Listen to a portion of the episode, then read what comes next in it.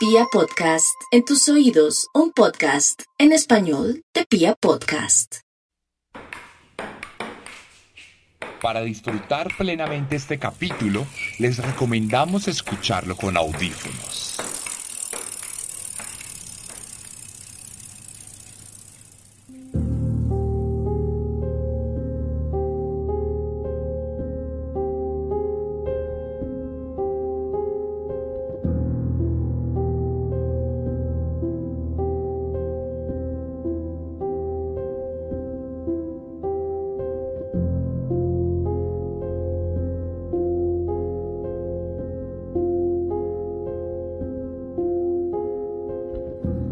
Porque este viejo cielo de Madrid, este cielo azul y rosa que todo el mundo persigue y que todo el mundo alaba, incluso sin conocerlo, y que ahora se desvanece igual que todos los días detrás del gran edificio en el que tú acabas de nacer, es a la vez el infierno y el limbo y el purgatorio, aunque yo haya tardado mucho en saberlo. Así lo dice Julio Manzanares en su novela El cielo de Madrid, publicada en 2005. Y es que hoy quiero hablar un poco de Madrid para empezar este capítulo. Una ciudad que me acogió durante poco menos de un año y que me brindó los momentos más oscuros de mi vida, pero también los más productivos.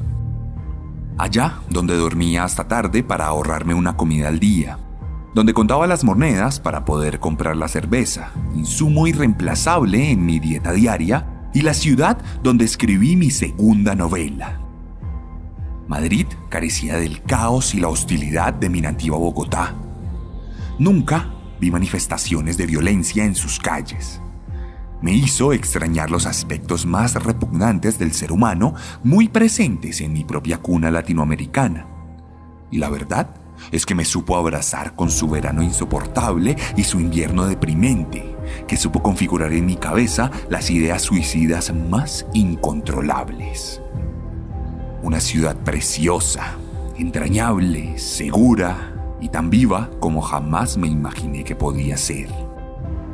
Pronto, mis días comenzaron a transcurrir en rutinas tediosas en las que el metro era mi única constante. En la mañana, tomaba la línea 1, la que tenía el azul celeste del cielo y permanecía de pie durante tres estaciones desde Estrecho hasta Plaza Castilla. Allí caminaba unos 5 minutos por un túnel lleno de luz para tomar la ruta 9, que en un poco menos de 20 minutos me llevaba a la estación Vinateros luego de recorrer 12 estaciones donde llegaba a trabajar en una editorial corrigiendo libros de divulgación histórica a cambio de un sueldo miserable que apenas me alcanzaba para pagar la renta de mi habitación en una casa vieja. Luego, en la tarde, volvía a la misma línea 9, donde avanzaba seis estaciones hasta Avenida América para descender a los mismísimos infiernos de la línea 6 a través de una escalera eléctrica eterna que me llevaba a un vagón que me dejaba en Ciudad Universitaria, donde estudiaba una maestría que me trajo tantas desilusiones académicas como dichas personales. Y sí, a veces me gustaba mi vida, aunque la mayoría de veces la detestaba. Solía perder el conocimiento entre el alcohol para disfrazar la tristeza de la soledad y la melancolía de estar lejos de casa aunque mi país sea un pedacito de infierno en la tierra. De cualquier manera, el metro era mi única constante. Llegué a recorrerlo por completo, a conocerlo, a quererlo, a maravillarme con los timadores árabes que subían a pedir dinero, con los cantantes latinoamericanos y con los transeúntes que lidiaban con el tedio leyendo o escuchando música. El metro de Madrid escenario de uno de los peores episodios de terrorismo internacional en la historia.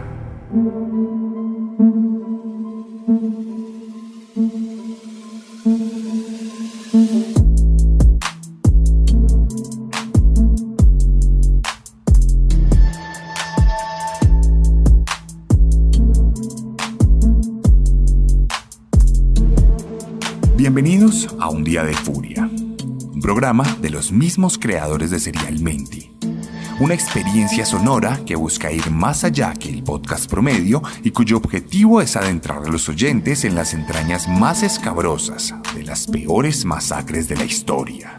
Un día de furia, mucho más que un podcast.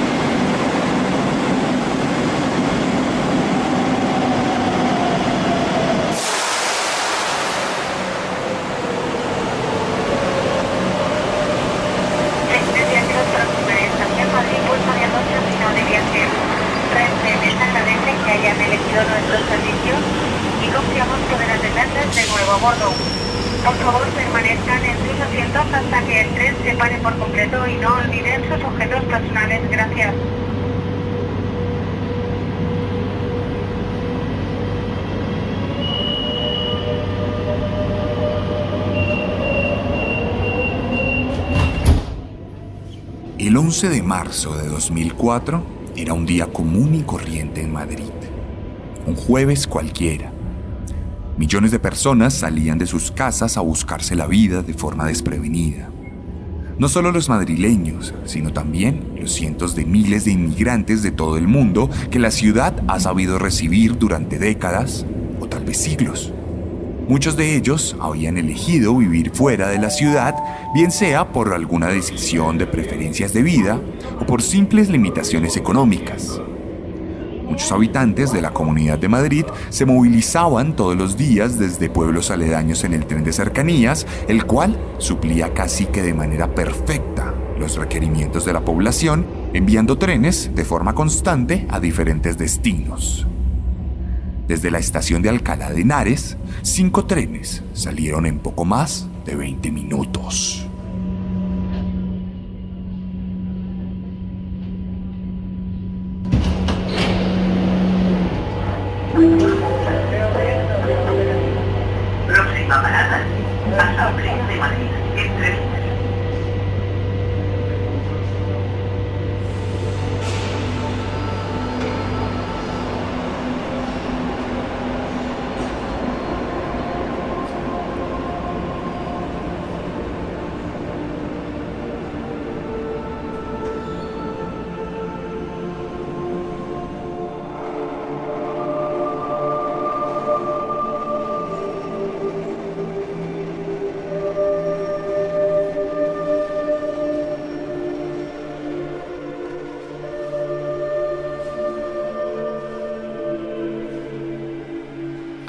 De uno de los trenes iba Laura. Tenía 22 años. Estudiaba comunicación en la Universidad Complutense de Madrid y esperaba poderse ganar la vida con su pasión por la fotografía. Para lidiar con la cotidianidad, escribía todo lo que le pasaba día a día en su diario. También iba Miguel, un padre de familia de unos 40 años que trabajaba en la Puerta del Sol en un local de tabaco. Había dedicado toda su vida a trabajos de bajo perfil que en todo caso le permitían sacar adelante a los dos hijos que había tenido con una encantadora mujer de Málaga. En otro vagón iba Florín, de 17, un inmigrante rumano de ascendencia gitana que se jugaba su suerte en las calles madrileñas. Iba escuchando música de su país en un desvencijado Discman que se había ganado en una apuesta hace unos días. Bahir iba en otro de los trenes. Había nacido en Marruecos hacía ya 30 años, pero vivía en España hace 20. Nunca pudo surgir por completo y siempre trabajó vendiendo cervezas en las noches, aprovechando a los jóvenes que gustaban de las tertulias en la Plaza 2 de Mayo o en el templo de Devot.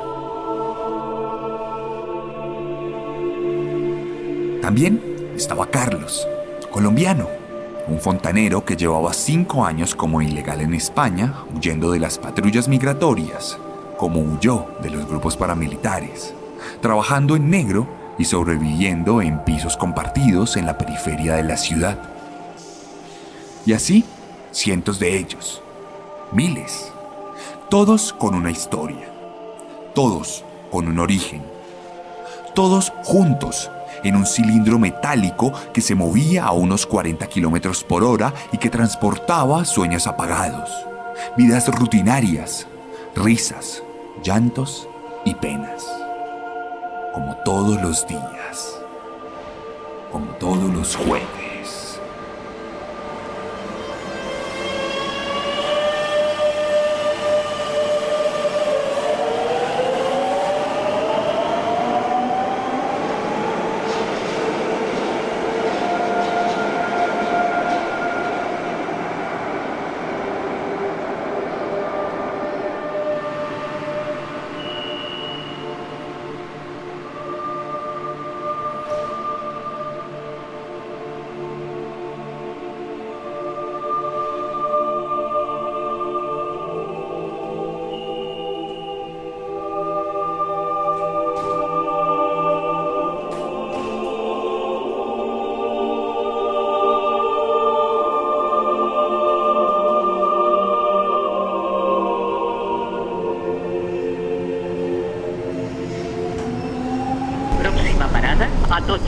Correspondencia con todas las líneas de cercanías. Y línea 1 de metro. Final de trayecto.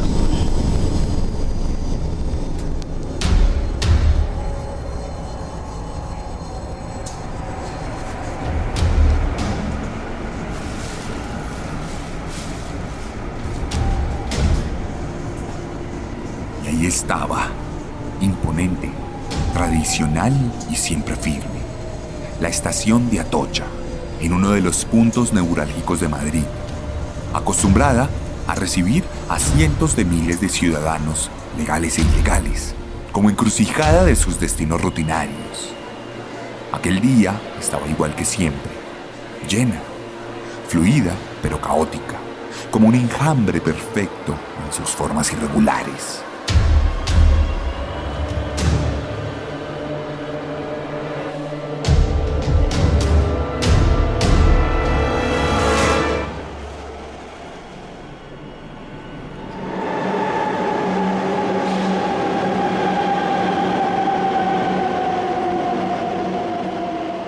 Y 37 de la mañana.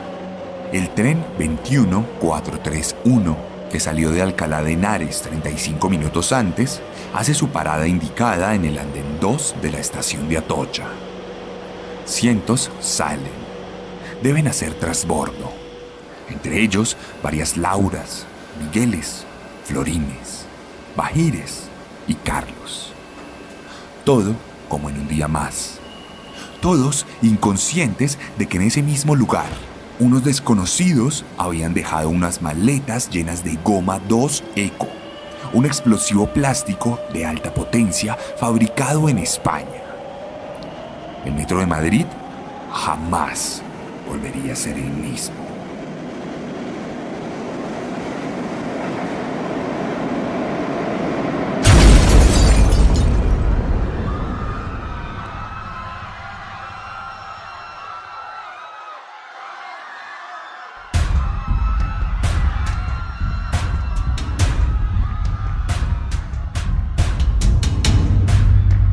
La primera de las bombas explotaría en el vagón 6, llevándose consigo la vida de decenas de personas que fueron pulverizadas por la metralla de las maletas, mutiladas en pocos segundos y fundidas contra las paredes metálicas del tren. La multitud sobreviviente se abalanzó al suelo, estática, no sabía cómo reaccionar ante lo que acababa de ocurrir.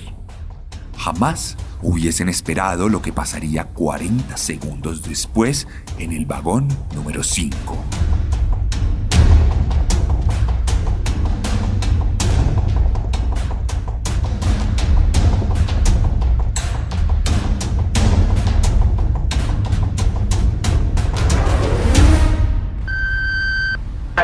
Monse, oye, esto- estoy en Atocha, ha habido una bomba en el tren y hemos tenido... La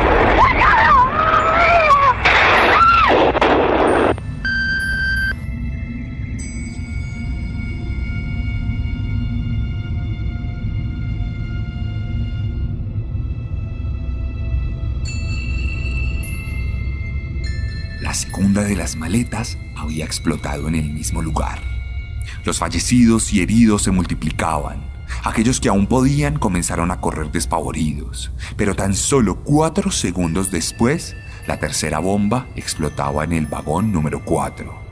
El andén número 2 de la estación de Atocha se había convertido en un auténtico cementerio.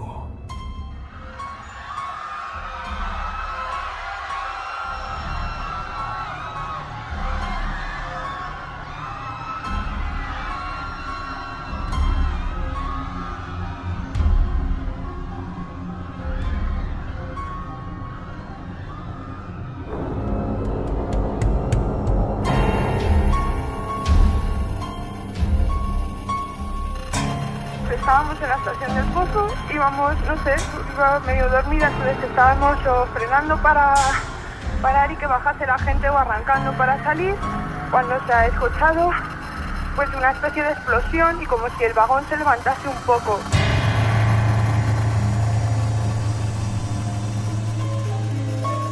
Un minuto después de la tragedia ocurrida en la estación de Atocha, a pocos kilómetros de allí, cerca al popular barrio de Vallecas, dos bombas explotaron en un tren en movimiento a las puertas de la estación del Pozo. Las imágenes eran estremecedoras. Dos vagones quedaron completamente destruidos, abiertos en uno de sus costados, con el techo pulverizado, las sillas arrasadas y el piso manchado por los últimos suspiros de vida de decenas de pasajeros que luego serían retratados de forma lúgubre en los noticiarios de todo el continente algo que correría la misma suerte aquellos quienes exactamente en el mismo instante se encontraban en la estación de cercanías de Santa Eugenia y que también sucumbieron ante una bomba solitaria que explotó dentro del tren que se movía por las vías ferroviarias.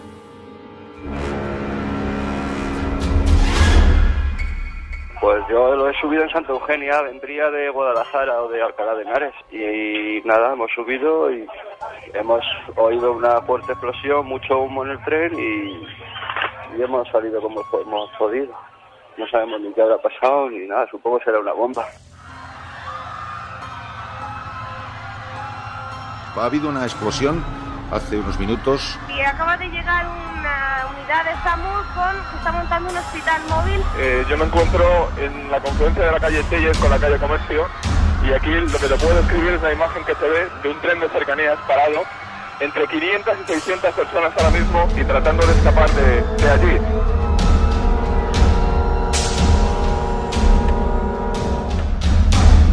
La totalidad del atentado culminaba un minuto después, a las 7 y 39 de la mañana, con la explosión de cuatro bombas más en el tren 17305, que había salido de Alcalá de Henares a las 7 y 4 de la mañana. Para ese momento, cuando las ambulancias, los camiones de bomberos y las patrullas de policía apenas encendían sus sirenas, habían explotado 10 bombas que provocaron la muerte instantánea de 182 personas cuyos restos, en algunos de los casos, no pudieron ser recuperados debido al inmenso espectro de destrucción dejado por el atentado. Pronto, los hospitales se vieron atiborrados por los más de 2.000 heridos que llegaron a las instalaciones médicas a pocos minutos de los hechos, a pocas horas e incluso, en algunos casos, un par de días después. En las clínicas murieron 10 personas más. Y como no pasaba desde que los aviones del Tercer Reich bombardearon las calles hispanas o desde que los atentados de la ETA causaron tensión y desespero en el otrora reino de Castilla, el miedo se volvió el único gobernante de la península ibérica.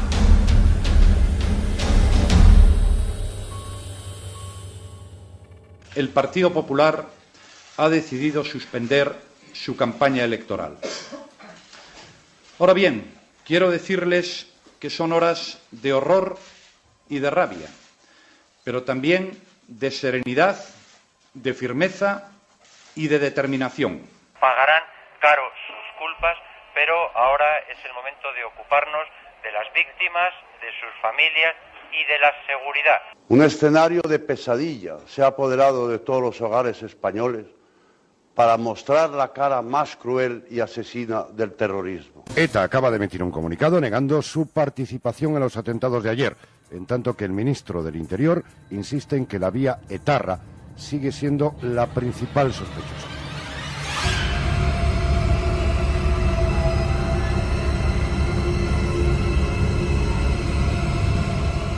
Los atentados del 11M ocurrieron en la víspera de las elecciones de España de 2004, tan solo tres días antes de que más de 27 millones de españoles se volcaran a las urnas para elegir a un nuevo gobierno, razón por la cual los atentados se prestaron para una terrible especulación por parte del PP y el PSOE, los partidos políticos más populares del país. Los primeros de derechas, gobernantes por aquel entonces, aseveraron con fuerza que el ataque había sido responsabilidad de la ETA, el popular grupo terrorista del País Vasco que, entre otras cosas, con sus ataques reivindicativos, había contribuido siempre a la solidez de la derecha en el centro del país. Sin embargo, la realidad es que este terrible atentado estaba relacionado con las células europeas de Al Qaeda el reconocido grupo terrorista liderado por Osama Bin Laden, también responsable del ataque a las Torres Gemelas tres años antes, y principal protagonista por aquel entonces de la ola de ataques en varias partes del mundo, principalmente en el mismísimo Medio Oriente y al norte de África. A pesar de que las investigaciones oficiales se habían centrado en la ETA como autor, Pronto, los yihadistas reivindicaron las bombas y explicaron que el origen del ataque se debía a la activa participación del gobierno español en las guerras de Irak y de Afganistán. Algo que sin duda contribuyó a la estrepitosa disminución del PP de cara a las elecciones que se venían de cerca. Pronto, Millones de personas salieron a las calles de toda España a manifestarse contra la violencia terrorista y a unir su voz por la paz y la tranquilidad de los pueblos ibéricos. Algo de lo que el PSOE sería acusado de instigar y que según algunos analistas terminó contribuyendo a la victoria de la izquierda en España en las urnas.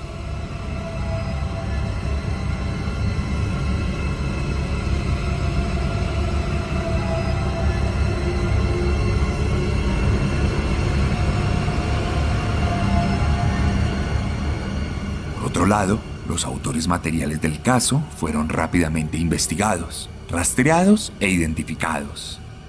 El 3 de abril del mismo año, poco menos después de un mes de los hechos, siete miembros de la célula islamista fueron acorralados en un apartamento en la localidad de Leganés, donde luego de una breve balacera terminaron por inmolarse, generando una explosión que derribó toda la fachada del edificio y que se cobró la vida de uno de los policías de las fuerzas especiales que participó en el operativo. En los meses subsiguientes, varias personas involucradas en los hechos fueron capturadas en distintos lugares del país y del continente desde traficantes de explosivos que vendieron los insumos a los terroristas hasta las cabezas intelectuales de los hechos. Algunos de ellos fueron extraditados a Marruecos, otros fueron dejados en las cárceles españolas y algunos pocos fueron absueltos. Incluso llegó a determinarse que no estaba comprobado del todo que Al Qaeda fuera responsable materialmente de los acontecimientos, aunque sí estaba claramente relacionado con los cimientos ideológicos de los mismos, nombrando como uno de los protagonistas principales al grupo islámico combatiente marroquí. Cuestión que las penas, en muchos casos, superaron los varios miles de años. Las heridas de España, tras las explosiones, nunca han terminado de sanar por completo e incluso, diez años después de que los maletines se activaran, una nueva víctima se sumaría a las ya contadas, pues un hombre, que había quedado en coma ese día, moriría finalmente en la cama de un hospital.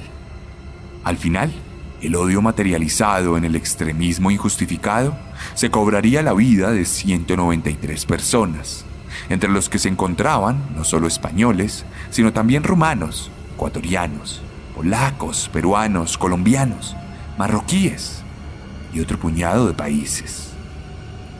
Un atentado contra el mundo entero.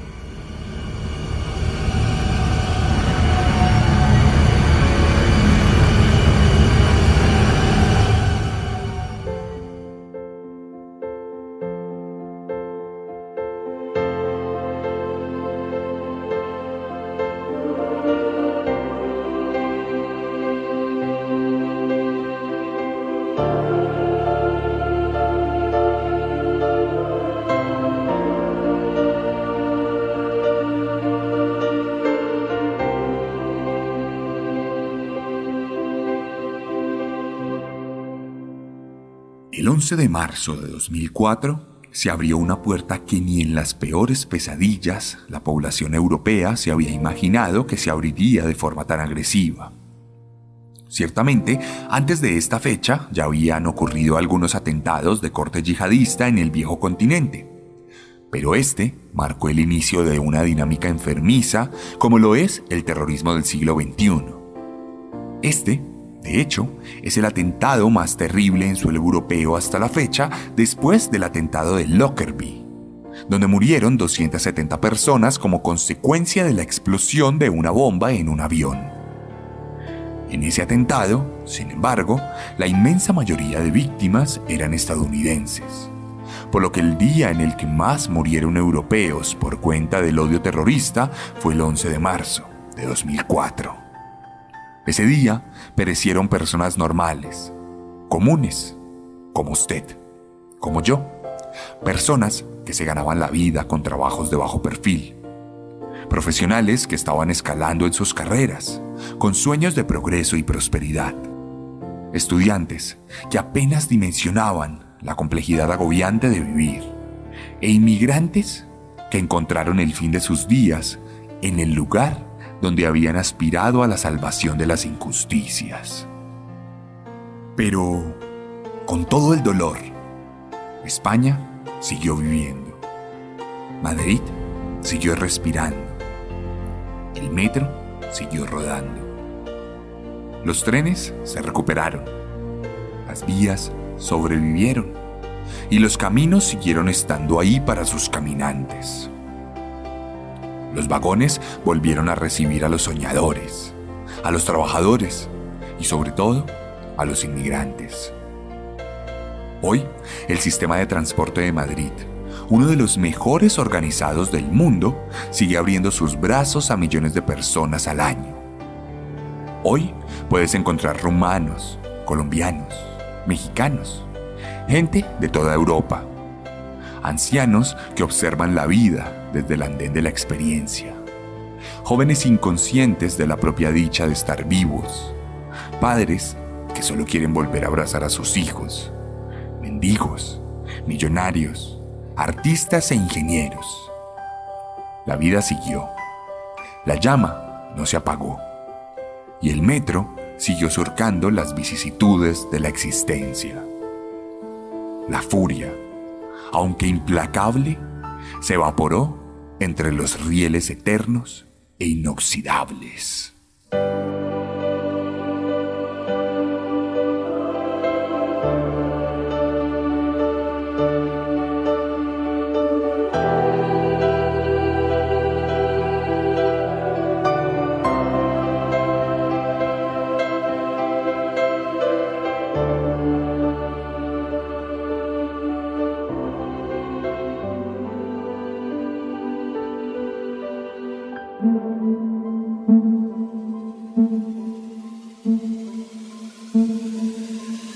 Esta fue la sexta entrega de la segunda temporada de Un Día de Furia.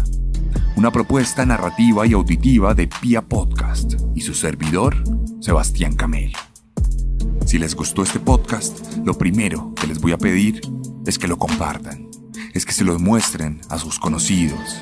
Si tienen a alguien que vive o vivió en España, muéstrenselo. Si conocen españoles, también. Si son españoles, tanto más. Si les gustó mi manera de narrar, les pido el inmenso favor de que se animen a leer mis libros. He escrito tres, Carne, Letargo y Descenso. En Colombia, disponibles en todas las librerías. Fuera de Colombia, a través de Chunchos MX. Chunchos.mx, donde los pueden pedir y llegarán a sus casas.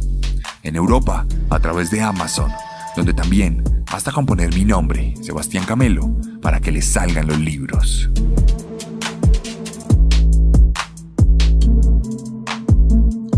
Recuerden que también me los pueden pedir a través de mi Instagram, arroba elarracadas, arroba el guion bajo guion bajo arracadas. Allí me pueden escribir un DM, me pueden decir qué les pareció esta publicación. Pueden comentar en las fotos que voy a dejar, pueden participar en las historias y pueden hacer otras tantas cosas. Arroba el guion bajo guion bajo arracadas. Recuerden que tengo otro podcast, Serialmente, donde escudriñamos en la vida de los peores asesinos seriales de la historia. Este podcast tiene merch disponible en Colombia y en México. Un podcast que está próximo a volver al final de esta temporada. Espero volver a sentir la calidez de Madrid. Espero volver a recordar su calidad y tristeza en las sillas duras de su sistema de transporte. Nos escuchamos la próxima semana con una nueva historia de horror. Esto fue un día de furia, cuando el odio se funde en nuestras manos.